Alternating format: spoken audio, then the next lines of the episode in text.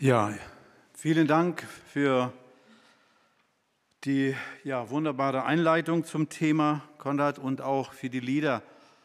Also mich haben die sehr, sehr emotional schon vorbereitet. Ich weiß nicht, wie es euch manchmal so geht, dass man bestimmte Dinge hört, besonders bei Liedern oder sieht, und man, äh, es, es geht so, das kennen wir bei diesen Wettbewerben, äh, Voice of Germany oder wie die heißen, sagen einige, ähm, Fachleute, die sagen, sie fühlen das auf der Haut, ja, oder wie nennt man das? Sie kriegen so Gänsehaut, nicht wahr? Äh, weil das sie berührt. Und äh, so eine, so, das Gefühl hatte ich heute, so diese Gänsehaut, äh, dass Gott da war, dass er gegenwärtig war. Und darum geht es. Und das ist eine Art der Anbetung. Das ist ja auch heute unser Thema. Und vielen, vielen Dank für alle, die, ich bin immer so dankbar, was wir alles hier machen müssen, damit das hier läuft. Und vielen, vielen Dank für alle Geschwister, die auch in den Feiertagen sich einsetzen, um das auf wunderbare Art und Weise zu machen. Es wurde gar nicht erwähnt, aber ich sehe gerade Hilde hier. Zum Beispiel Hilde hat da mit einem Team, ich glaube, da waren noch andere beteiligt, gesagt, wir wollen alle unsere Senioren oder 55 plus auch irgendwie ein Geschenk machen.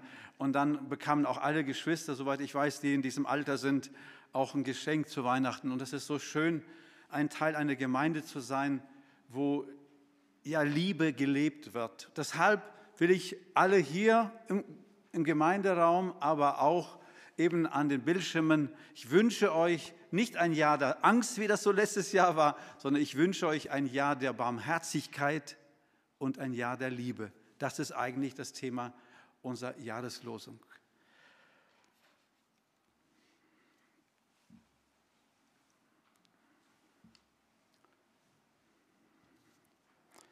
Wir alle kennen die Tradition, die wir so haben am Ende des Jahres oder Anfang des Jahres, dass wir sagen, wir machen uns so bestimmte Vorsätze. Wir haben etwas vor, weniger vielleicht zu essen, abzunehmen, was auch immer, Sport zu machen, sich weiterzubilden, sehr lieb und nett zu den Ehefrauen und Ehemännern zu sein, zu den Kindern sein. Und wir haben so bestimmte Sachen, wir haben vielleicht sogar eine Liste, das empfehlen so Experten. Doch wir merken sehr schnell, nach ein paar Wochen oder so, dass es nicht so ganz klappt, wie wir uns das vorgenommen haben.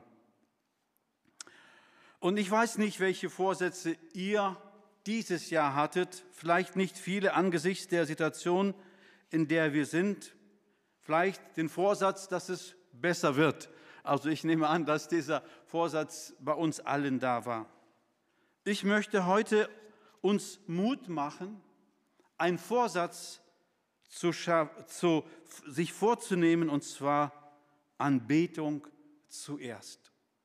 Ich habe den englischen Begriff gebraucht, weil der so negativ äh, in die Geschichte eingegangen ist und ich möchte den bewusst nochmal, darum geht es letztendlich, dass Anbetung, dass Gott zuerst ist, nicht ich, nicht mein Land, nicht Europa, sondern dass Gott zuerst ist. Und warum das so ist, und dass wir davon selbst profitieren, das werden wir gleich in Kürze merken. Und wir finden diesen Ausdruck Gott Anbetung zuerst im Vater unser und zwar dein Name werde geheiligt. Wir merken schon, wir kriegen schon eine Antwort auf den etwas komplizierten Begriff, was heißt Name, was heißt geheiligt. Jemand anders übersetzt es, dein Name werde geheiligt geehrt. Ein Bibelausleger sagt, das ist eigentlich der schwierigste Satz zum Vater unser. Und ich habe mir das auch so ein bisschen leichter, die Vorbereitung vorgestellt. Ich dachte, na ja, so ein kurzer Satz, das kriege ich gut und schnell hin. Aber ich habe ganz schön lange geschwitzt, um lange zu verstehen, was steckt dahinter. Und ich hoffe, äh, es gelingt mir heute, euch ein bisschen da weiterzuhelfen, zu verstehen, diesen etwas für uns komplizierten Begriff. Doch bevor wir uns dieser Bitte zuwenden, will ich nochmal diesen Gedanken, und das ist wichtig, in den Kontext des Vaterunsers stellen. Weil dann verstehen wir auch viel mehr, warum Jesus das so erwähnt. Und zwar, wir gucken uns nochmal ganz kurz die Texte an, um wieder da zu sein, um zu dieser Wahrheit zu kommen. Und wenn ihr betet, sollt ihr nicht sein wie die Heuchler die gern in den Synagogen und an den Straßenecken stehen und beten, um sich vor den Leuten zu zeigen. Wahrlich, ich sage euch, sie haben ihren Lohn schon gehabt. Wenn du aber betest, so geh in dein Kämmerlein. Das Wort Kämmerlein ist wichtig in, mit, in Verbindung mit Anbetung. Und schließ die Tür zu, also zuschließen, und bete zu deinem Vater, der im Verborgenen ist, im Kämmerlein. Und dein Vater, der das in das Verborgene sieht, also in dein Herz sieht, wird dir vergelten. Dieser Text sagt uns, dass beim Gebet es nicht darum geht, Menschen zu, nicht um Manipulation der Menschen, sondern um ein Liebesgeflüster mit Gott. Das ist so der, der Begriff der Liebesaustausch im Kämmerlein, im intimsten Bereich des Herzens. Also Anbetung ist nicht nur, wie Konrad richtig sagte, dass alle singen, sondern Anbetung ist eine intime Beziehung mit Gott zu haben. Und wir merken schon, das ist schon in diesen Versen deutet Jesus auf das hin, was nachher kommt. Während die Juden gerne Menschen beim Gebet manipulierten, haben die Heiden Gott manipuliert. Die gingen eine Stufe weiter. Die, die haben auf Gott eingedroschen, und, äh, um ihn zu bewegen, das zu, ihn, zu geben, was sie wollen. Und genau, das haben wir ja schon erwähnt hier. Und dieser Text sagt uns, darum sollt ihr beten. Entschuldigung, jetzt habe ich das irgendwie, wo haben wir? Genau. Ach so, nee, ist schon richtig.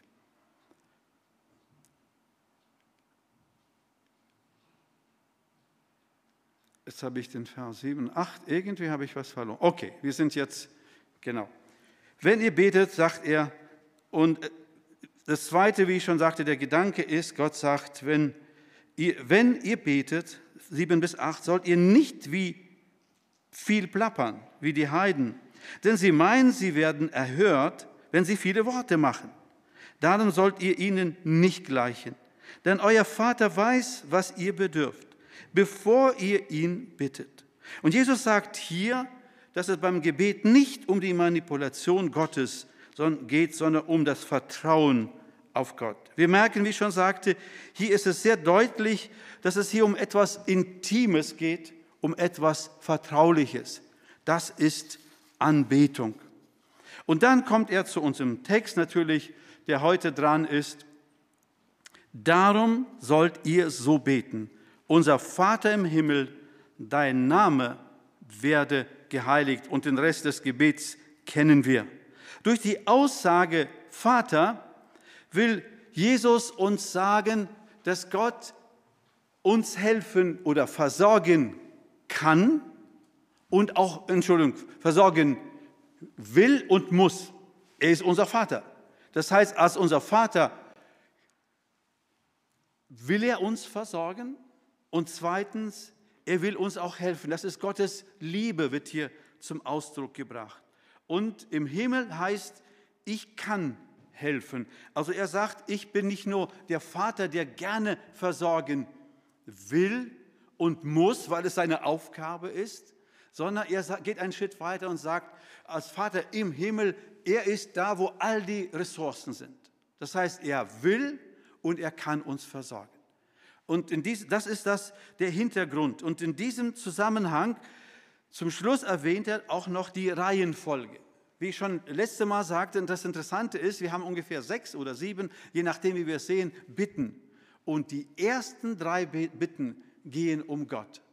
Und dann kommen wir erst mit unserer Bitte dran. Also es geht zuerst Anbetung zuerst. Und das will Jesus uns heute anhand dieses kurzen Textes, dein Name werde geheiligt, als Vorsatz, wenn man so will, will er uns diesen Text mitgeben. Ich würde, würde gerne uns diesen Text oder das Thema kurz beleuchten, erstmal von der Bedeutung damals. Was bedeutete so eine Aussage in den, was verstanden die Jünger? Weil es für uns ein bisschen komisch ist, oder? Dein Name werde geheiligt. Was ist Name geheiligt? Wir tun uns schwer damit. Deshalb gucken wir uns an, was bedeutete es damals? Und dann gucken wir uns, bringe ich euch zwei Beispiele, die uns das ein bisschen veranschaulichen sollen, damit wir begreifen, was meint Gott eigentlich, was hat er damals gemeint und was könnte das für uns heute bedeuten. Schauen wir uns mal kurz damals. Nun, der Name. Wenn im Judentum ein konkreter Name gebraucht wurde, so wurde damit der Charakter und die Eigenschaft oder einige Eigenschaften eines Menschen beschrieben. Ein schönes Beispiel ist Jakob. Jakob bedeutet der Listige oder der Hinterhältige, der Lügner oder der Fersenhalter. Das waren also zwei Bedeutungen. Und das war tatsächlich auch, Jakob hat diesen Namen auch alle Ehre gebracht, nicht wahr? Er hat auch so gelebt. Aber dann veränderte sich Jakob im Verlaufe seines Lebens. Und dann kämpfte er sogar mit Gott. Und dann gab Gott ihm einen neuen Namen. Und da lesen wir in 1. Mose 32, Vers 29, du sollst nicht länger Jakob heißen, sagte der Mann. Das war also Gott in Person eines Mannes, der mit ihm da kämpfte. Von jetzt an heißt du Israel. Hebräisch, Gott kämpft oder einer, der mit Gott kämpft. Denn du hast sowohl mit Gott als auch mit Menschen gekämpft und gesiegt. Also ein Name beschrieb immer die Eigenschaft eines Menschen, den Charakter, die Eigenschaft. In der Bibel finden wir, das habe ich auch schon mal erwähnt, über 700 Namen Gottes. Und Gott gebraucht immer wieder diese Namen, um eine Eigenschaft, eine oder mehrere Eigenschaften von sich zu zeigen. Und er gebraucht es immer in den Zusammenhang, wo es passt. Wenn Gott sagt, ich bin, will dich heilen und will die Menschen ermutigen, dass sie ihm vertrauen, dass er sie heilen kann, dann sagt er, ich bin der Arzt und gebraucht den Namen Arzt. Also gibt es in der Bibel tatsächlich. Oder er gebraucht den Namen zum Beispiel Zebaoth, das ist der Herr der Heere, der Heerscharen. Das heißt, wenn Israel Angst hatte und in einer Kriegssituation war, dann sagte er, ich bin Gott, der Zeb Gott Zebaoth. Ich bin der Herr der Heerscharen, habt keine Angst, ich werde für euch kämpfen. Jedes Mal, wenn Gott sich so offenbarte, wollte er etwas zum Ausdruck bringen. Zum Beispiel genauso beim Vater unser ich kann euch versorgen. Oder besser gesagt, in diesem Fall, ich will euch versorgen, ich muss euch versorgen, ich kann gar nicht anders. Deshalb sagt Jesus, es ist Unsinn, dass ihr Gott manipuliert. Ja, dass ihr so aufdränglich seid. Und ich habe es leider auch oft bei Christen erlebt. Ja, man muss so richtig das sagen, das machen, man muss äh, diesen Satz sagen. Und also ich habe oft dann Menschen kennengelernt, die dann ganz erstmal, sage ich mal, aus normalen Kreisen waren, dann kamen sie in bestimmte christliche Kreise, wo das so sehr, also wir mit der Autorität und des Wortes machen mal das und das und das. Und dann treffe ich diese Leute nach 20, 30 Jahren, sagen sie, naja, Heinrich, das hat alles nicht geholfen. Ja, also man merkt einfach, wir neigen so, ein bisschen so Macht zu haben. Und es ist wichtig, dass wir begreifen, dass Gott, wir müssen nicht Gott äh, bedrängen. Nein, er sagt, ich weiß, was ihr braucht, bevor er überhaupt danach fragt. Also wir merken, das Gebet macht dann auf einmal einen ganz anderen Sinn, wenn wir diese Wahrheit begreifen. Also in anderen Worten, Gott will offenbart sein Wesen und sein Tun durch seine verschiedenen Namen. Also in anderen Worten, Gott mit all seinen Eigenschaften. Warum gebraucht er hier den Namen, das Wort Namen beim Vater unser? Weil er nicht sich reduzieren will auf eine Eigenschaft von diesen 700 Eigenschaften sondern er sagt, ich in, mit all meiner Größe, mit all meiner Herrlichkeit, mit all meinen Eigenschaften, so wie ich bin, so soll ich geheiligt werden. Also es geht letztendlich um Gott in seiner Fülle oder Vollkommenheit, der hier geheiligt werden soll. Nun gucken wir uns mal schnell, ich weiß, das ist ein bisschen jetzt so Lexikonarbeit, die wir hier machen. Was ist geheiligt? Was hatte das damals bedeutet? Nun, die Juden oder die Jünger waren sehr religiöse Menschen. Sie kannten das aus diesen ganzen Ritualen aus dem Tempel. Der Begriff heilig war für sie sehr, sehr bekannt. Der Tempel war heilig, die Priester waren heilig, der Altar war heilig, all die Gegenstände im Tempel, die Brote, die Werkzeuge, um da die Opfer zu bringen, die waren alle heilige, das heilig. Das heißt, sie waren anders, sie waren verschieden, sie waren getrennt, sie waren für einen bestimmten Zweck abgesondert. Das konnte eine, ein normales Brot sein, man konnte es essen, aber sobald man dieses Brot eben in dem Tempel brachte für einen Ritual, religiöses Ritual, dann war es heilig. Und da musste es mit Ehrfurcht äh, behandelt werden. Und wenn man das nicht gemacht hat, das nahm Gott sehr ernst. Im schlimmsten Fall, der, die zwei Söhne von Aaron, die Priester waren, die haben das nicht ernst genommen.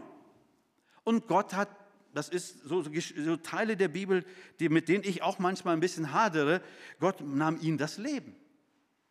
Sie haben mit ihrem Leben bezahlt, weil sie nicht das für heilig gehalten haben, was Gott heilig hielt. Und Gott hat es selten gemacht, aber Gott griff immer wieder mal, denken wir nur an Ananias und Sapphira, dass Gott in der Geschichte des Volkes Gottes immer wieder mal ganz ernst eingreift, um ein Exempel zu zeigen und zu zeigen, ich bin heilig, nimm das bitte ernst.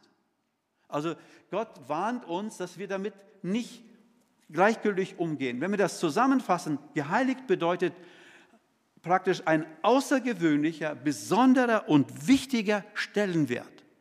Das heißt, wir geben Gott in allem, was er hat, einen besonderen, wichtigen Stellenwert in unserem Leben. Anbetung zuerst.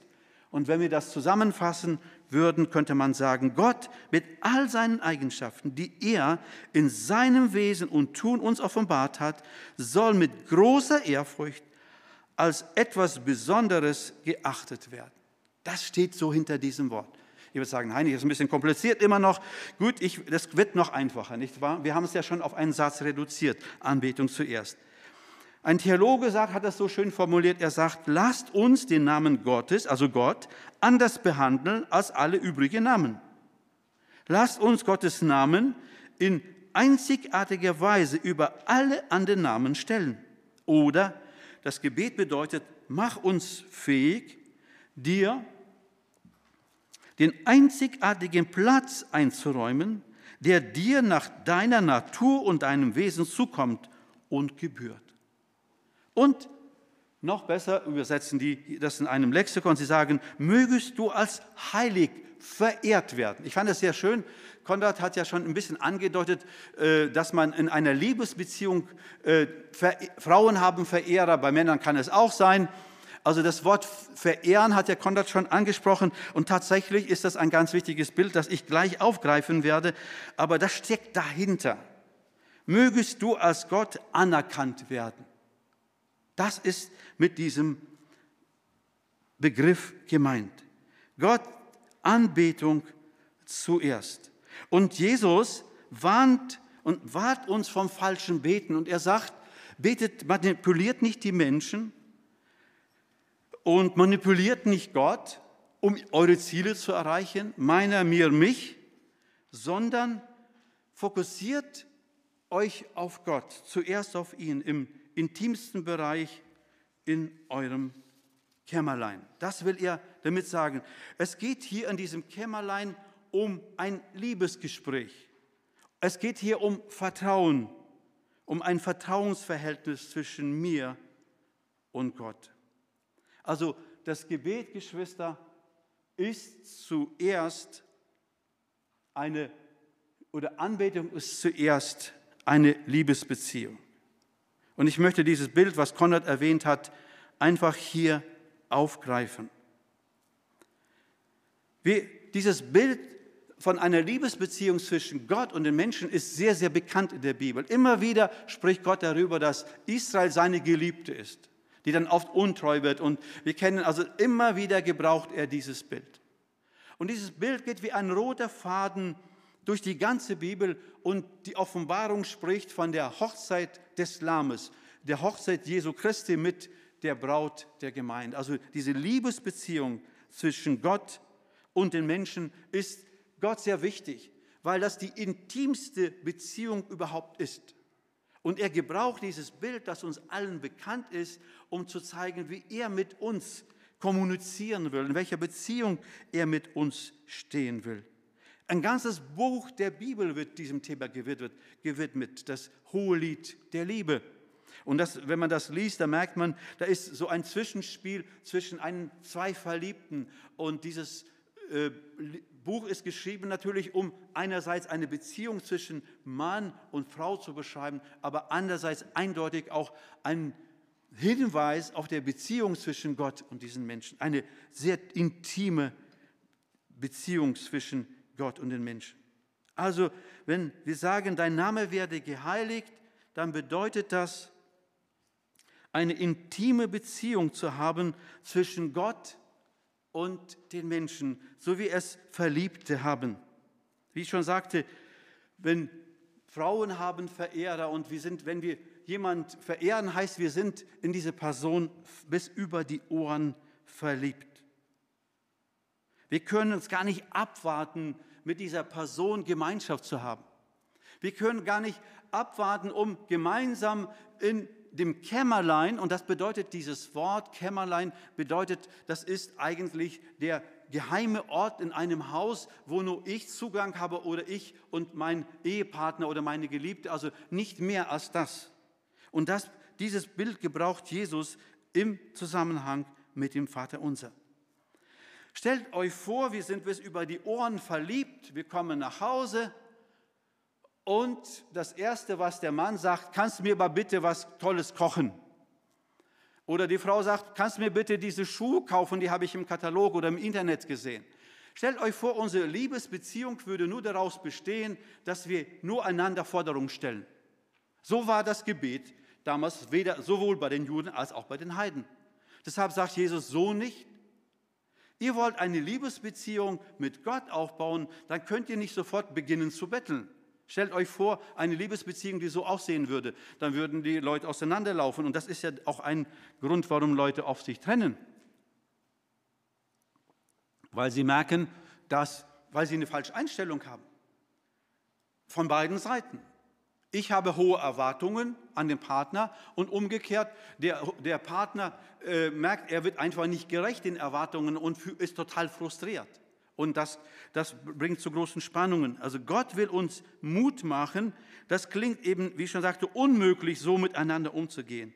Gott will, dass wir eine intime Liebesbeziehung mit ihm haben. Und das bedeutet, wenn wir bis über die Ohren verliebt sind, dann können wir den Blick vor dem Menschen, den wir lieben, nicht lassen. Dann sind wir fokussiert auf diesen Menschen, dann bewundern wir diesen Menschen. Dann bewundern wir diesen Menschen und bringen auch diese Bewunderung zum Ausdruck.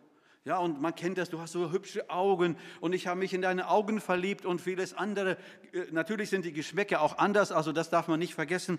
Aber was dieses Bild uns sagen will, Gott verehren heißt, sich auf Gott zu fokussieren, das heißt, ihn zu bewundern und ihm das auch zum Ausdruck zu bringen. Und wenn wir das tun, dann geht der Blick weg von unseren Nöten, die uns stressen, auf die wir den ganzen Tag nur fokussiert sind und sagen, Gott, gib uns bitte. Gott will, dass wir seine, unseren Blick auf ihm richten im Kämmerlein, dass wir in seine liebende Augen schauen und in seinen Augen seine Liebe uns gegenüber sehen. Und dass wir in, Augen, in seinen Augen auch die Schätze sehen, die er für uns bereithält. Er sagt ja das. Jesus sagt, Gott weiß schon alles. Ich habe alles für euch bereit. Ihr müsst nicht kommen und auf mich einreden und sagen, gib mir das und jenes. Nein, ich habe das alles. Ihr könnt mich bewundern. Und ihr habt das so schön in den Liedern heute gemacht. Das war so ein schönes Bild, wie man Gott anbetet, wie man Gott bewundert, wie man wie ein Verliebter auf Gott guckt und sich einfach nicht satt sehen kann, weil er so schön, so wunderbar, so herrlich ist. Und ich möchte uns heute alle ermutigen, das glaube ich, ich würde sagen, ja, was kann ich jetzt in einer Liebesbeziehung, ist es ja so ein Geben und Nehmen, was kann ich Gott geben? Ich habe ja nichts, außer meine Fehler, mit denen ich zu ihm komme und dann bettle, vergibst du mir und so weiter.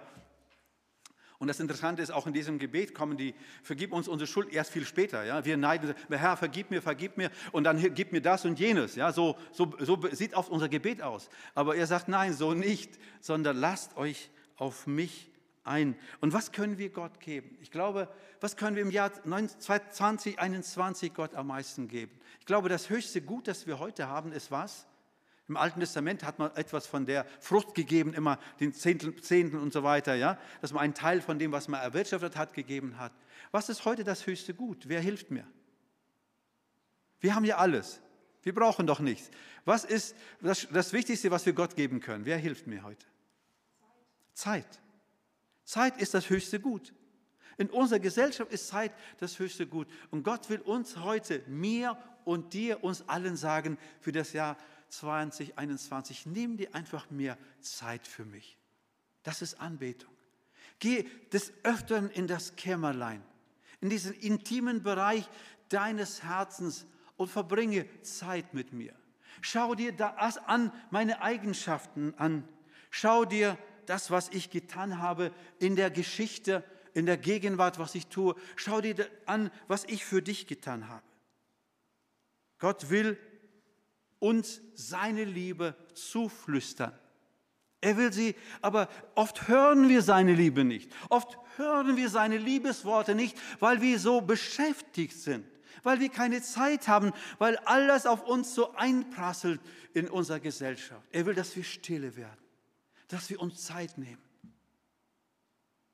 Und als ich diese Predigt, an der Predigt dran war, dann hatte ich auch solche Augenblicke, wo ich richtig merkte, mein, ich, ich äh, wurde so richtig getroffen. Ich spürte das mit Haut und Haaren, die Gegenwart Gottes. Und das will Gott.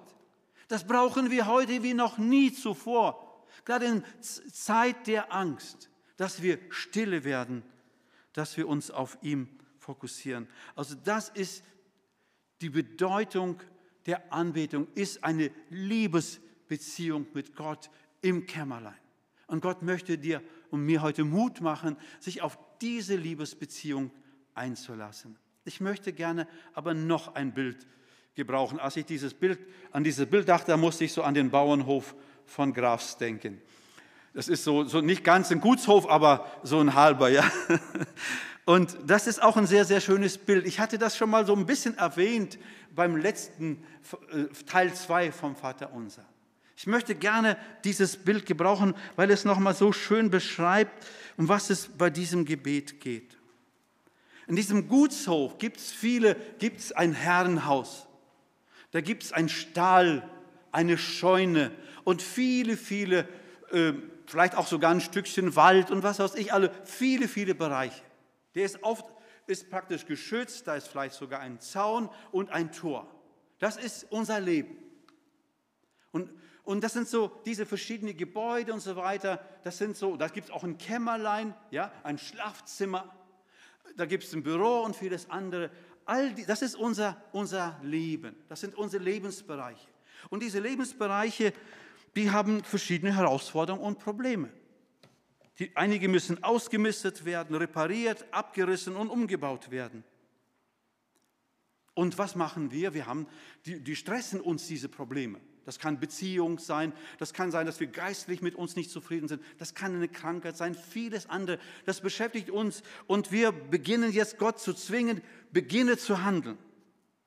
Und dann kommt nichts, dann sind wir enttäuscht, dann beginnen wir unsere Mitmenschen äh, zu zwingen, dass sie was tun, damit es uns besser geht. Vielleicht die Ehefrau, der Ehemann, die Kinder, die sind alle nicht so, die sind schuld, dass es mir so schlecht geht. Dass mein Stall nicht in Ordnung ist, dass mein Herrenhaus nicht in Ordnung ist, dass meine Scheune da schon das, praktisch in der Scheune regnet rein und wir sind, wir machen andere dafür verantwortlich, für die Misere. Nur das Dumme ist, es passiert nichts. Die Antwort ist nicht auf dem Hof, auf dem Gutshof. Die Antwort ist davor. Gott steht schon lange vor deinem Gutshof mit all seinem Werkzeug, mit all seinem Können, mit all seinen Ressourcen. Er steht da und wartet. Und, du, und er klingelt, aber du hörst ihn nicht. Er will rein, er will helfen.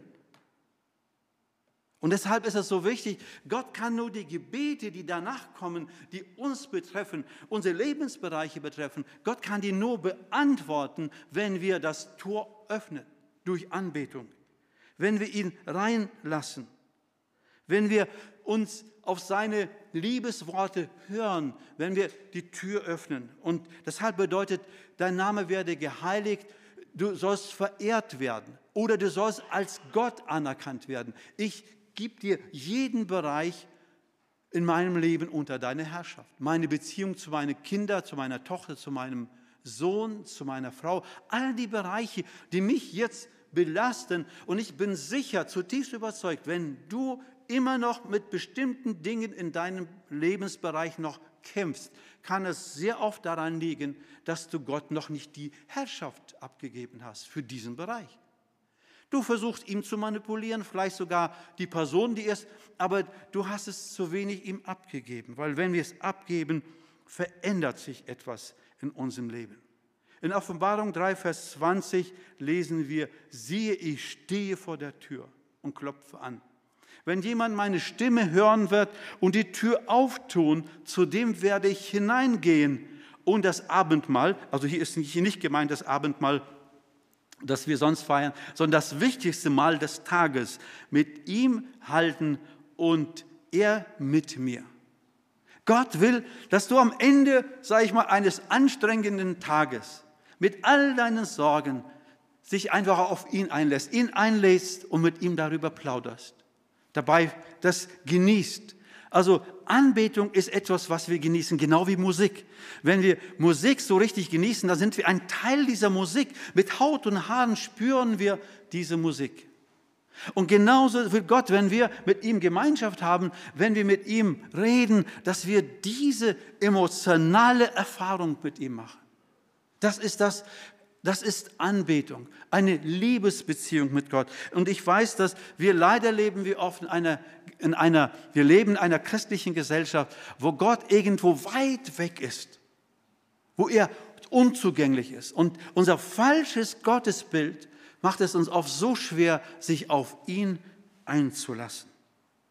Und er will, dass du ihn reinlädst. Er will, er liebt dich er hat Sehnsucht nach dir, nach dem Abend. Er will in dein Kämmerlein, wo er dir seine Liebe mitteilen möchte. Mein Wunsch ist, oder meine Bitte wäre für mich und für uns, wenn wir uns den Vorsatz für, de, für das Jahr 2021 hätten, Anbetung zuerst, dass wir das zu unserem Vorsatz machen. Und lass dich auf eine Liebesbeziehung mit Gott ein. Ich will noch ganz kurz zwei Beispiele bringen, wie das praktisch aussehen kann. Ich habe hier ein Heft. Das hat mir Rebecca Vogel heute gegeben. Und sie sagt, Heinrich, interessiert dich das? Und ich finde, das, das ist Anbetung. Das ist genau, worüber wir heute reden.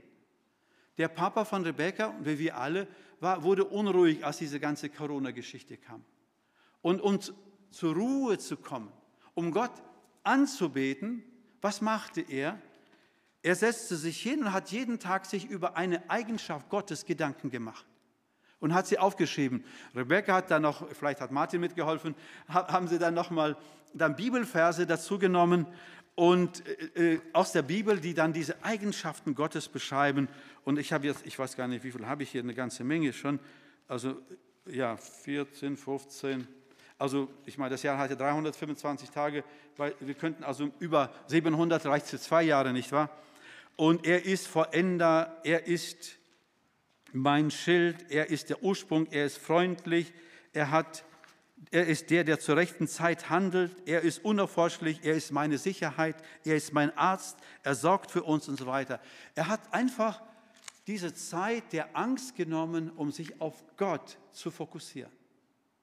Und das ist eine wunderbare Möglichkeit. Das ist, das ist Anbetung. Also nicht nur hier vorne singen, sondern sich einfach zurückzuziehen und, das, und einfach sagen, ich beschäftige mich mit Gott. Genauso wie ein Verliebter sich beschäftigt mit seiner Verehrerin oder mit seiner Verehrten. Er ist ja der, wie ist das jetzt? Ah, gut, das geht ja gegenseitig, ja. Ich will das jetzt nicht vertiefen. Okay, aber dass wir uns einfach mit Gott beschäftigen, mit seinen Eigenschaften. Und zum Schluss ein Beispiel, das uns diese Tage passiert ist. Wir haben Freunde, ein Ehepaar, das durch sehr viel Leid geht. Die haben so vielen Menschen geholfen. Ich sage immer, ihr seid Engel Gottes. Das sind Menschen, die Gott gesegnet hat materiell und, die, und äh, er ist schon lange nicht mehr berufstätig aufgrund seiner Krankheit und sie helfen Menschen, wo sie nur können. Das ist, die sind Menschen, wenn manche Menschen sagen, wieso bestraft Gott, äh, wieso geht es Menschen, die so lieb sind, wieso geht es denen so schlecht? Also diese Frage, äh, mit der Frage habe ich immer Bauchschmerzen. weil ich, äh, aber manchmal denken wir so. Also wenn es gut gehen sollte, dann diesen Menschen. Aber dem Ehemann geht es alles andere als gut. Der ist viermal ist, ist er praktisch dem Tod von der Schippe gesprungen. Jetzt vor ein paar Tagen mit Nahtoderfahrung. Und dann rief die Ehefrau uns an und wir, haben, wir sind immer im Kontakt, lange gesprochen. Und sie war so verzweifelt, wird er überleben? Er hat schon eine, eine, nicht eine eigene Leber und vieles andere, eine OP nach der anderen. Er war monatelang im Koma und alles, alles Schlimme, was man sich nur vorstellen kann, hat dieser Mann erlebt. Und dann sagte, während wir so sprachen, sagt Maria, du musst noch mit, mit ihr beten. Dann habe ich mit ihr gebetet. Und dann hat sie gebetet. Eine Frau, die am Verzweifeln ist. Der Mann liegt im Sterben, also menschlich gesehen, im Sterben und weiß nicht, ob er überlebt. Und ihr Gebet hat mich umgehauen. Sie fing an, Gott anzubeten. Sie fing an, Jesus anzubeten. Ich habe noch nie in so ein Anbetungslied, Gebet von jemand anders gehört. Da sagten wir Amen und legten den Hörer auf. Und ich glaube, das war schon nächsten Tag, haben wir wieder telefoniert, weil wir wissen wollten, wie es ihm geht. Und sie sagt, Heinrich, du kannst dir nicht vorstellen, was nach deinem, sie meinte mein Gebet, aber ich werde das gleich korrigieren, was nach deinem Gebet passiert ist. Sagte, ich hatte so einen Frieden, so eine Ruhe. Ich war so, ich habe, mit, ich habe das gespürt mit Haut und Haaren, ich sage das in eigenen Worten, was, es hat so einen Frieden erlebte ich in dieser schweren Zeit. Und dann sagte ich, das war nicht mein Gebet, das war dein Gebet. Du hast den Himmel geöffnet. Du hast Gott gelobt, du hast ihn angebetet. Du hast nicht zuerst an deine Probleme gedacht, sondern du hast erstmal ihn bewundert und ihm gesagt, jetzt komm auf meinen Gutshof und nimm du das in deine Hände. Das ist Anbetung. In der schwersten Zeit, im schwersten Augenblick des Lebens können wir etwas erleben, was keine Medizin, kein Seelsorger, kein Therapeut uns geben kann. Gottes Gegenwart mitten in der schlimmsten Zeit. Und das wünsche ich mir oft dieses Jahr. Am besten jeden Tag dieses emotionale Gefühl. Das wünsche ich jeden von euch. Anbetung zuerst. Der Herr segne euch. Amen.